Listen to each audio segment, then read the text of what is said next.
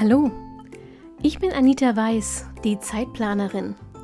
Genau wie du will ich meine Zeit wieder selbst kontrollieren, sie genießen und auch mal mit Leidenschaft verschwenden. Deshalb teile ich hier im Zeitplanerin Podcast meine Lieblingstools und Methoden aus dem Zeit- und Selbstmanagement mit dir. Mit dieser neuen Episode wünsche ich dir jetzt richtig viel Spaß und eine gute Zeit. Hallo und herzlich willkommen zur aktuellen Episode vom Zeitplanerin Podcast. Ich hoffe, ihr seid alle gut reingekommen ins neue Jahr. Gut heißt in diesem Fall äh, und in diesen Zeiten vor allem gesund, aber vielleicht ja auch ein bisschen fröhlich und möglicherweise kommt diese Folge für viele von euch viel zu spät aber ich habe mitbekommen, dass etliche das Thema Jahresplanung noch nicht angegangen sind, noch keine Zeit dafür hatten. Und deshalb habe ich gedacht, schadet nicht, es ist ja erst der 3. Januar. Machen wir also heute eine Episode zum Thema Jahresplanung. In meinem Fall bedeutet das immer auch Jahresreflexion, denn tatsächlich kommt bei mir Planung immer ähm, zusammen mit Reflexion einfach weil ähm, ich mir durch eine Reflexion bewusst mache, was in der vergangenen Zeitperiode gut funktioniert hat, also im vergangenen Jahr in diesem Fall, und was nicht. Und dann kann ich das in die Planung ähm, mit einbeziehen und die Weichen fürs nächste Jahr so stellen, dass die Dinge im besten Fall eben noch besser laufen. Deshalb ähm, habe ich heute nicht nur drei unterschiedliche Methoden für dich, wie du die Jahresplanung angehen kannst. Ich habe zu jeder dieser Planungsmethoden auch immer ähm, ein bisschen Inspiration, wie du die passende Reflexion für 2021 angehen kannst. Und zwar sind es unterschiedliche Methoden, weil wir alle einfach unterschiedliche Typen sind. Und nicht jeder kommt mit jeder Methode gleich gut klar und du sollst von deiner Jahresplanung ja auch was haben. Das nützt ja nichts, wenn du sie jetzt machst, um sie gemacht zu haben und am Ende das ganze Jahr über nicht damit arbeitest. Deshalb habe ich eine Methode für Minimalisten, eine Methode für kreative Freigeister und eine Methode für die Detailverliebten unter euch. Dann hoffe ich, dass für jeden was dabei ist und wenn deine Methode noch fehlt, mm, du spezielle Anregungen möchtest oder selber eine Idee hast, die du noch beisteuern willst, dann lass es mich gerne wissen, entweder auf Instagram, du findest mich dort als Zeitplanerin oder unter dem Manuskript zu dieser Episode. Das verlinke ich dir in den Shownotes. Findest du unter zeitplanerin.de slash Jahresplanung. Und natürlich kannst du mir wie immer auch gerne eine E-Mail schreiben an info.zeitplanerin.de. So, und damit starten wir ähm, mit dem Thema Jahresplanung und zwar zunächst Jahresplanung für Minimalisten. Ich gehe davon aus, wenn du ein Minimalist bist, dass du so wenig Zeit wie möglich für deine Jahresplanung aufwenden willst und dass du vor allem einen Überblick über die harten Fakten brauchst. Mm, ich habe deshalb die Jahresplanung für Minimalisten so kurz und effektiv wie möglich gestaltet. Reflexion und Planung bestehen aus jeweils drei Fragen. Hast du die beantwortet und deine Antworten umgesetzt, dann bist du fertig. Der Reflexionsteil ähm, beinhaltet folgende drei Fragen. Immer in Bezug auf das vergangene Jahr, ja? Was war gut? Was war schlecht? Und was ändere ich im neuen Jahr, um bessere Ergebnisse zu bekommen? Klingt sehr kurz, klingt sehr schnell, aber der Teufel liegt wie immer im Detail. Wenn du einmal anfängst zu schreiben, wirst du vielleicht feststellen, dass du länger brauchst, als du dachtest, das ist aber ein gutes Zeichen, denn das heißt, dass du tatsächlich was rausnehmen kannst aus diesen Fragen. Also äh, gib dir ein bisschen Zeit dafür, beantworte sie wirklich in Ruhe und zieh ähm, deine persönlichen Erkenntnisse daraus, damit du 2022 noch effizienter planen kannst. Was mich direkt zum nächsten Teil, dem Planungsteil, bringt. Auch der, habe ich ja gesagt, besteht aus drei Fragen. Das ist erstens, was ist mein Jahresziel für das neue Jahr? Achtung, als Faktenmensch brauchst du konkrete Ziele, bei denen dir sofort klar ist, wann du sie erreicht hast. Deshalb empfehle ich dir, dein Ziel nach der SMART-Methode zu formulieren. Das heißt, SMART steht für spezifisch, messbar, attraktiv, realistisch und terminiert. Also schreib dir dein Ziel so konkret wie möglich auf, spezifisch. Also zum Beispiel nicht, ich will mehr Sport machen, sondern dieses Beispiel habe ich übrigens von Jasmin vom Podcast Endlich Produktiv, finde ich sehr schön. Also nicht, ich will Sport machen, sondern ich will im nächsten Jahr 10.000 Minuten Sport machen. Damit ist es auch zugleich messbar. Ähm, mach es attraktiv. wenn du keine Lust auf Sport hast und auch keinen Sinn darin siehst, dann ist, ich möchte 10.000 Minuten Sport machen, vielleicht nicht unbedingt das optimale Ziel für dich. Mach es realistisch. Ich habe keine Ahnung, ob 10.000 Minuten realistisch sind. Probier es halt aus und terminiere es. Das heißt, wann willst du diese 10.000 Minuten erreicht haben? Am 31.12.2022 oder vielleicht schon am 24.12., weil du keinen Bock hast, zwischen den Jahren Sport zu machen? Schreib es dir so konkret wie möglich auf. Dann kommt Frage Nummer zwei in deinem Planungsteil. Welche Termine stehen schon fest? Alle Termine, von denen du jetzt schon weißt, dass sie 2022 stattfinden, trägst du jetzt in deinen Kalender für das kommende Jahr ein. Sie können dir auf diese Weise erstens nicht mehr, durch, nicht mehr durchrutschen, du kannst sie nicht vergessen. Und du schlägst damit in deiner Planung, in deiner Kalender, in deiner Übersicht schon mal ein paar Pfähle ein, um die sich dann dein restliches Zeitmanagement arrangieren kann. Das macht es dir einfacher, schneller den Rest zu planen. Und dann kommt Frage Nummer drei, und das ist deine letzte Planungsfrage. Welche Meilensteine müssen wann erreicht sein? Das ist so ähnlich wie die Sache mit den Terminen. Denn ähm, nehmen wir mal an, du hast fixe Projektziele zum Beispiel im Job. Oder ähm, kann, auch sein im Ehrenamt oder im Hobby, dass du bestimmte Projekte hast und die haben halt fixe Meilensteine, fixe Projektziele. Gerade bei diesen großen, langen Projekten ist es dann sinnvoll, Zwischenziele, Meilensteine zu äh, etablieren, festzulegen. Und diese Zwischenziele, diese äh, Meilensteine, die zu einem festen Termin erreicht sein müssen, damit du dein Gesamtprojekt dann garantiert noch rechtzeitig fertigstellst, die trägst du dir genauso wie Termine jetzt schon fix im Kalender ein. Gleiches gilt übrigens für einmalige Aufgaben, von denen du jetzt schon weißt, dass sie anstehen. Also keine Ahnung, dein Hochzeitstag und du schenkst jedes Jahr Pralinen, dann trag dir jetzt schon ein paar Tage vor dem Hochzeitstag ein, dass du die besorgen willst. Oder du hast zum Beispiel einen Bewohnerparkausweis, der jährlich verlängert werden muss und du musst dafür einen Antrag stellen, dann trag dir diesen Antragsstelltermin ein bis zwei Wochen vor Ablauf der Frist in den Kalender ein und so weiter und so fort. Auf diese Weise hast du alle fixen Sachen schon mal im Kalender stehen und kannst jetzt von Monat zu Monat, von Woche zu Woche und von Tag zu Tag deine Planung weitermachen und bist fertig mit deiner Jahresplanung. So, dann kommen wir zu der Methode, die mir viel mehr Spaß macht als die für Minimalisten, nämlich die Jahresplanung für Kreative und Freigeister. Wenn du ähm, jetzt gerade bei mit den Vorschlägen für Minimalisten ähm, sozusagen Stresspickel bekommen und dich vor Abscheu geschüttelt hast, dann sind das hier jetzt möglicherweise deine Ideen. Freigeister und Kreative fühlen sich von Zeitmanagement oft ähm, sehr eingezwängt, wie in so einem Korsett und als würde ihre Kreativität beschnitten. Sie haben furchtbare Angst, dass sie nicht mehr kreativ sind, weil sie jetzt alles managen müssen. Aber letztlich ist das wie immer alles eine Frage der passenden Tools. Ähm, und mit den richtigen Tools und Methoden garantiere ich dir, dass auch du Spaß daran hast, deine Zeit zu organisieren. Auch bei dir habe ich wieder erstmal einen Reflexionsteil. Da habe ich zwei mögliche Methoden für dich. Probier einfach aus, welche dir mehr liegt. Die erste Methode, assoziatives Schreiben. Ich liebe diese Methode für alle möglichen Dinge, aber sie funktioniert auch, um dein Jahr zu reflektieren. Ganz simpel erklärt, stell dir eine Uhr auf 10 Minuten, nimm dir einen Schmierzettel und einen Stift, mit dem du äh, übrigens gut länger schreiben können musst. Das ist wichtig, denn Sobald die Uhr läuft, schreibst du drauf los und setzt diesen Stift nicht mehr ab, bis der Timer abgelaufen ist.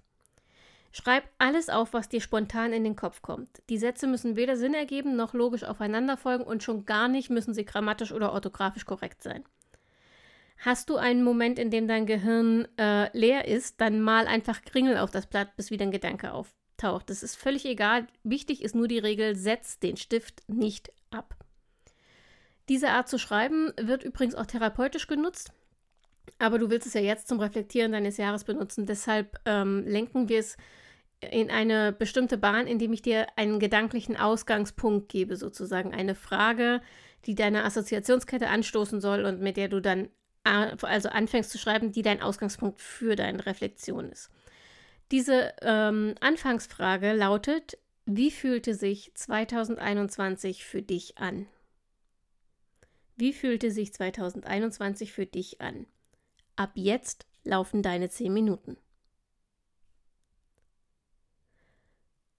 Methode Nummer zwei. Falls du nicht so der Schreiber bist, sondern eher visuell arbeitest, künstlerisch, gestalterisch arbeitest, dann versuch's doch mal mit einer Collage zur Reflexion. Nimm auch du die Frage, wie fühlte sich 2021 für mich an, als Ausgangspunkt und such jetzt Bilder, ähm, Headlines, Textausschnitte, Zitate, mach selber Skizzen, nimm äh, Fotos, die du das Jahr über gemacht hast, ergänze Symbole, die dazu passen, schneide, reiße, klebe, arrangiere, gestalte. Du bist ganz frei, tu, was sich für dich richtig anfühlt, aber gestalte eine Collage, die am Ende tatsächlich das widerspiegelt, was 2021 für dich gewesen ist. Emotional und vielleicht magst du ja auch ein paar Fakten ein paar faktische Erinnerungen sozusagen in deine Collage einbauen.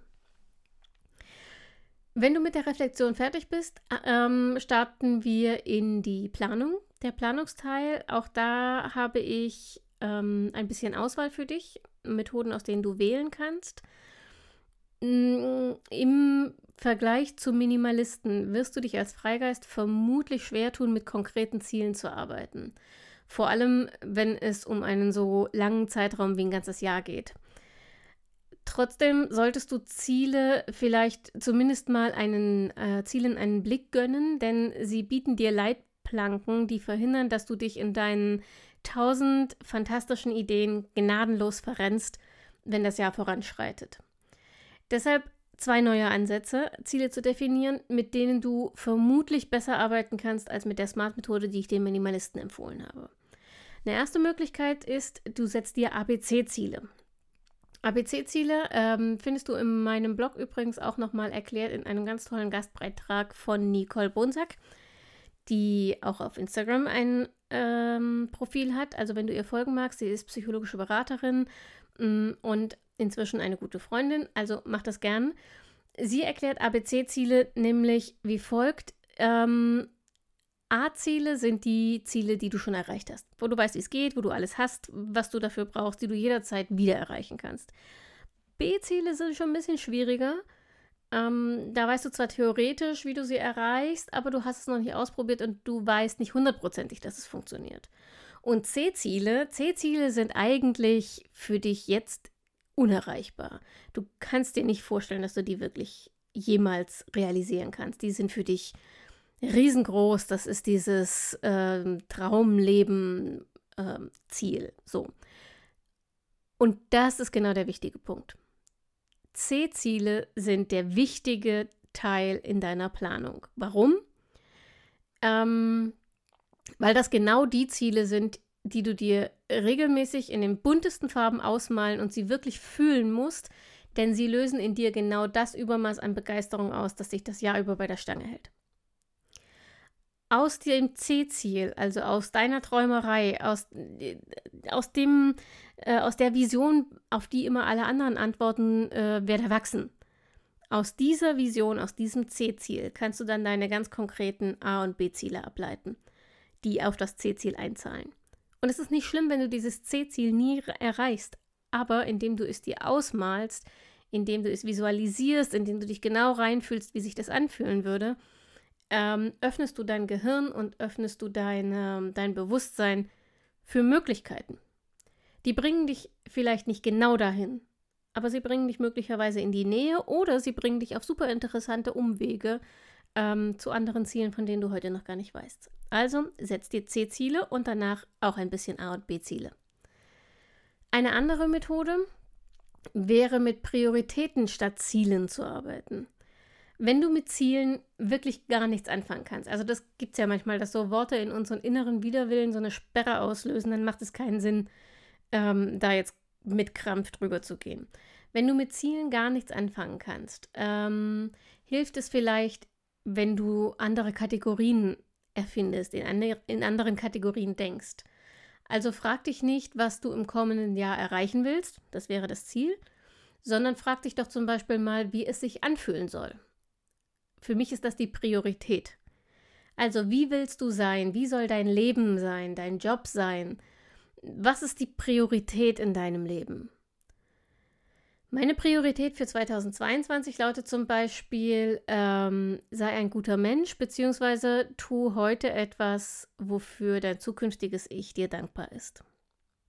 Es ist, greift für mich ineinander, sind nicht ganz dieselben Sachen, aber ja, das ist kein konkretes Ziel. Wie will ich das messen? Sei ein guter Mensch. Oder tu etwas, wofür dein zukünftiges Ich dir dankbar ist.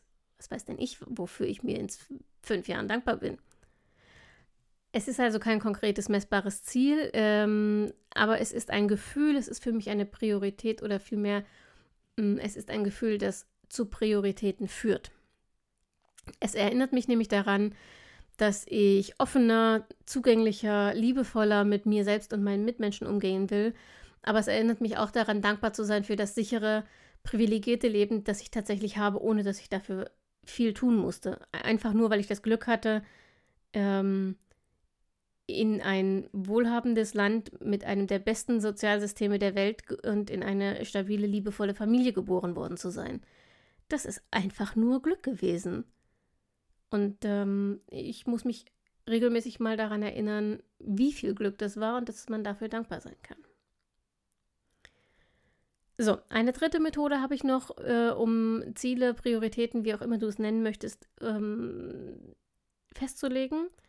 Und das ist auch hier wieder die Methode für die kreativen Künstler unter euch, für die Gestalter. Nämlich, du kannst mit Vision oder Moodboards arbeiten. Das Vision Board ist konkreter. Da äh, baust du dir tatsächlich eine Collage aus den Dingen, die du erreichen willst, Ziele. Das Moodboard ist ähm, wieder ein bisschen abstrakter, so wie ähm, die Prioritäten. Da baust du dir mit Bildern und, und äh, Symbolen und so weiter ein, eine Collage, die dir ein Gefühl gibt, die dich daran erinnert, wie du dich fühlen willst 2022 und dir damit die Leitplanke ist für das kommende Jahr.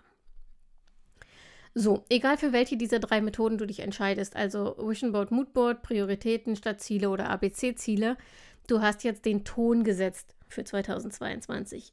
Jetzt musst leider auch du ein bisschen konkret werden, sonst wäre es keine Planung. Du ähm, gehst jetzt bitte die Monate durch und trägst ein, was bereits an Terminen und Aufgaben feststeht. Also welche Deadlines du jetzt schon hast, zum Beispiel, wenn du Aufträge abarbeiten musst.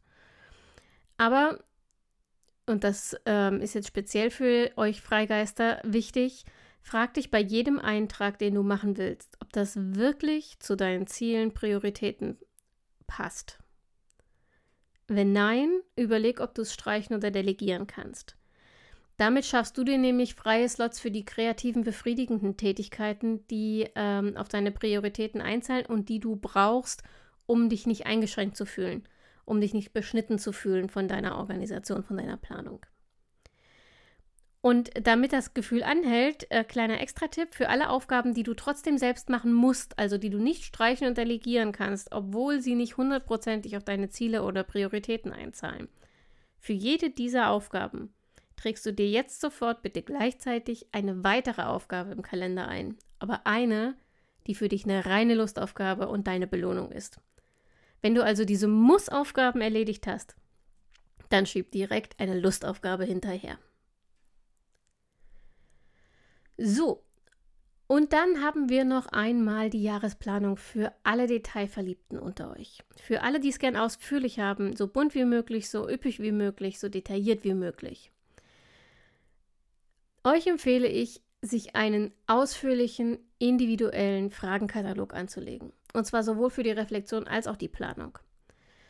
Das funktioniert besonders gut, wenn du jedes Jahr dieselben Fragen ähm, benutzt, weil so schaffst du Vergleichbarkeit. Also du kannst genau nachvollziehen, wie du dich verändert hast, was du geschafft hast, wie sich deine Wünsche und Bedürfnisse im Laufe der Zeit entwickeln und was du dir schon erfüllt hast. Ähm, es gibt unzählige Möglichkeiten, welche Fragen du nehmen kannst. Schau mal bei äh, Jasmin von Endlich Produktiv vorbei, die hat dazu einen Podcast gemacht. Oder äh, wenn du ohnehin noch einen Planer, einen Kalender, ein Journal für nächstes Jahr suchst, dann guck mal bei Elke von Freude Zeit Leben auf Instagram vorbei. Sie hat ein Journal gemacht, das genau diese Dinge ähm, mitbringt. Also nicht nur Kalender für Planung und To-Do-Listen und sowas, sondern eben auch diese Reflexions- und Planungsfragen. Die haben beide Fragen vorbereitet, die du benutzen kannst. Du kannst natürlich auch einfach googeln. Ähm, oder du benutzt die paar Fragen, die ich mir dieses Jahr mh, hm, gestellt habe. Mach einfach dein eigenes Ding. Also teste die Fragen aus. Wenn du bei irgendwelchen Fragen feststellst, die sind doof, die sagen dir gar nichts, dann lass sie weg, tausch sie aus, mh, hm, bastel ein bisschen dran rum, schau, was für dich am besten funktioniert. Das hier ist jetzt wirklich nur Inspiration. Okay? Ähm, meine aktuellen Reflexionsfragen für 2021 waren, was waren meine persönlichen Highlights 2021? Da ging es für mich um Erlebnisse konkret, aber auch um Gefühle. Die nächste Frage war, welche Fehler habe ich dieses Jahr gemacht? War nicht ganz so lustig, die Frage zu beantworten, ähm, ist aber die, aus der ich vermutlich das meiste für meine Planung gezogen habe. Dicht gefolgt von Was habe ich dieses Jahr gelernt? Dann kam, wofür bin ich in diesem Jahr wirklich dankbar? Ich liebe diese Frage. Ähm, ich habe dieses Jahr ja erst angefangen mit so einer gewissen Dankbarkeitsroutine. Ich mache das nicht jeden Tag, aber immer wieder, schon relativ regelmäßig und vor allem jeden Monat, mm, dass ich mir aufschreibe, was war gut also dankbar ist immer so ein bisschen abgenudelt, aber ja, irgendwie trifft es das schon. Aber im, im, Wesentlichen schreibe ich mir auf, was war gut, was hat mir gut gefallen, was hat mir Freude gemacht, wo musste ich lächeln, ähm, wo war ich stolz auf mich, wo war ich dankbar, was war ein Erfolg. Und das ist tatsächlich, ich finde das super hilfreich. Erstens, weil wir äh, im Moment selbst merken, ähm, dass die Sachen gar, dass die Tage gar nicht so schwarz sind, wie sie sich manchmal anfühlen. Und weil man, wenn man sich darauf konzentriert, dass man sowas ja aufschreiben will, die kleinen Dinge viel mehr wertschätzt, die man sonst so vergisst bis abends. Und tatsächlich ist es auch so, wenn ich dann meine Monatsreflexion schreibe und alles mal zusammenschreibe, Gutes und Schlechtes, dann sind die Gutspalten sehr oft sehr viel länger als die Negativspalten. Also die, ich habe sehr oft viel mehr gute Sachen aufgeschrieben in meinen Tagesreflexionen äh, als negative. Und das gibt mir insgesamt ein gutes Gefühl, wenn ich dann auf den Monat zurückblicke. Also frage ich mich auch im Jahr, wofür bin ich in diesem Jahr dankbar gewesen? Und meine letzte Reflexionsfrage ist, wie fühlt sich 2021 jetzt im Rückblick an? Ich weiß, ich weiß, ich bin ein bisschen gefühlslastig in dieser Folge, aber für mich ist das tatsächlich ein ganz wichtiges Thema, mehr Zugang zu Gefühlen und Emotionen zu bekommen. Ich habe auch in diesem Jahr erst gelernt, dass das nicht dasselbe ist äh, ist für mich eine wichtige Übung und tatsächlich äh, kann ich immer sehr viel schneller beantworten, was habe ich gelernt, was waren meine Highlights und sowas, als wie fühlt es sich an, weil ich zur rationalen Seite in mir äh, viel schnelleren Zugang kriege. Das ist so ein Fingerschnipsen. Und wenn mich jemand fragt, wie fühlst du dich gerade, muss ich immer erstmal kurz nachdenken. So, also das waren meine äh, fünf Fragen für die Reflexion. Was waren meine Highlights? Welche Fehler habe ich gemacht? Was habe ich gelernt? Wofür war ich dankbar? Und wie fühlt sich 2021 im Rückblick an? Und darauf kommen dann meine fünf Planungsfragen. Das war, was will ich aus dem vergangenen Jahr behalten? Was will ich loslassen? Was will ich ändern? Was will ich lernen? Und wie will ich mich am 31.12.2022 fühlen? Die Antworten auf diese Fragen sind die Leitplanken für mein neues Jahr. Und im nächsten Schritt habe ich mich dann gefragt, was ich tun kann, um diese Ziele, diese Leitplanken sozusagen entlang zu fahren, diese Ziele zu erreichen. Ich habe mir zum Beispiel vorgenommen, ich möchte einen freien Handstand lernen. Ich habe ähm, mit 14 mal ein Jahr Sportakrobatik gemacht und ich konnte alles Mögliche, aber auch damals habe ich keinen Handstand stehen können. Also so für irgendwie 0,5 Sekunden äh, und dann sauber abrollen, das ging schon. Aber einen richtigen Handstand stehen, ausbalancieren, kann, kann und konnte ich immer nur an der Wand. Also habe ich mir vorgenommen, 2022, ähm, ich will einen Handstand frei stehen können. Ist ein Ziel. Also recherchiere ich jetzt gerade, wie man das macht und ähm, schreibe mir dann die einzelnen Schritte auf und guck mal, ob ich das mit einem Online-Kurs mache oder ob mir YouTube-Tutorials reichen und ähm, dann setze ich mir einen Termin, zu dem ich das erreicht haben will. Im Moment denke ich, möglicherweise bin ich mal großzügig und ähm, setze mir meinen Geburtstag, also den 20. Mai. Und bis zum 20. Mai will ich den Handstand 10 Sekunden stehen können. Ich bin ganz schön ambitioniert. Vielleicht sagen wir eher 5 Sekunden. naja, jedenfalls, also ich schreibe mir das auf, ich mache mir einen Plan, dann hoffentlich arbeite ich ihn auch ab. Es wird sonst peinlich am 20. Mai, ihr dürft mich alle daran erinnern. Ähm, und so gehe ich mit allen Punkten um, die ich mir als Ziele aufgeschrieben habe. Also die ich lernen, ändern, ähm, tun will im nächsten Jahr. Die trage ich mir ein als Meilensteine. Also wenn ich jetzt äh, am 20. Mai steht zum Beispiel dann drin, ähm, freien Handstand vorführen, wie auch immer, also freien Handstand. Und von da rückwärts plane ich meine Meilensteine. Ähm, dass man dann, je nachdem, was die freie Handstand-Gurus so empfehlen, äh, in welchen Schritten man da was können sollte. Mm, und neben diesen Meilensteinpunkten für meine eigenen Projekte trage ich natürlich auch bereits feststehende Aufgaben und Termine jetzt in meinen Kalender ein. Habe ich schon. Um ehrlich zu sein, habe ich das schon Anfang Dezember gemacht. Aber ja, das ist eigentlich auch fast Nebensache, weil das ist dieselbe Routine, die ich auch mache, wenn ich jeden Monat in meinem Bullet Journal neu aufsetze. Insofern ist das für mich jetzt nicht mehr so wahnsinnig bahnbrechend neu.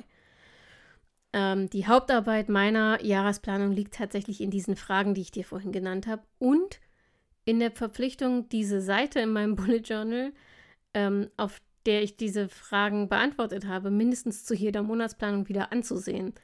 Denn ansonsten habe ich sie jetzt beantwortet, aber spätestens Anfang Februar wieder vergessen. Und das ist ja nicht Sinn und Zweck der Übung. Das habe ich ja ganz am Anfang schon gesagt. So eine Jahresplanung macht nur Sinn, wenn wir dann das Jahr über auch damit arbeiten. Deshalb habe ich mir vorgenommen, oder was heißt, ich habe mir vorgenommen, das, ist, das wird so geschehen, dass ich ähm, diese Fragenseite, diese Jahresplanungsseite im Bullet Journal tatsächlich jeden Monat neu angucke, wenn ich die Monatsplanung neu mache und danach ausrichte, was meine To-Dos für den neuen Monat sind.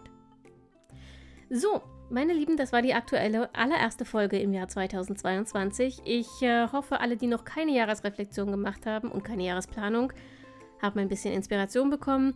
Alle, die es schon gemacht haben und sich jetzt auch inspiriert fühlen, macht es einfach doppelt, hält besser, funktioniert immer. Ansonsten freue ich mich über eure Erfahrungen und übrigens ganz neu, man kann Podcasts jetzt auch auf Spotify ähm, bewerten. Wenn ihr also einen Daumen frei habt, während ihr das hier hört. Und bevor ihr auf nächste Folge klickt, wäre es phänomenal, wenn ihr vielleicht auf 5 Sterne klickt. Ich danke euch und freue mich darauf, wenn ihr nächste Woche wieder einschaltet. Und bis dahin, denk immer daran, deine Zeit ist genauso wichtig wie die der anderen.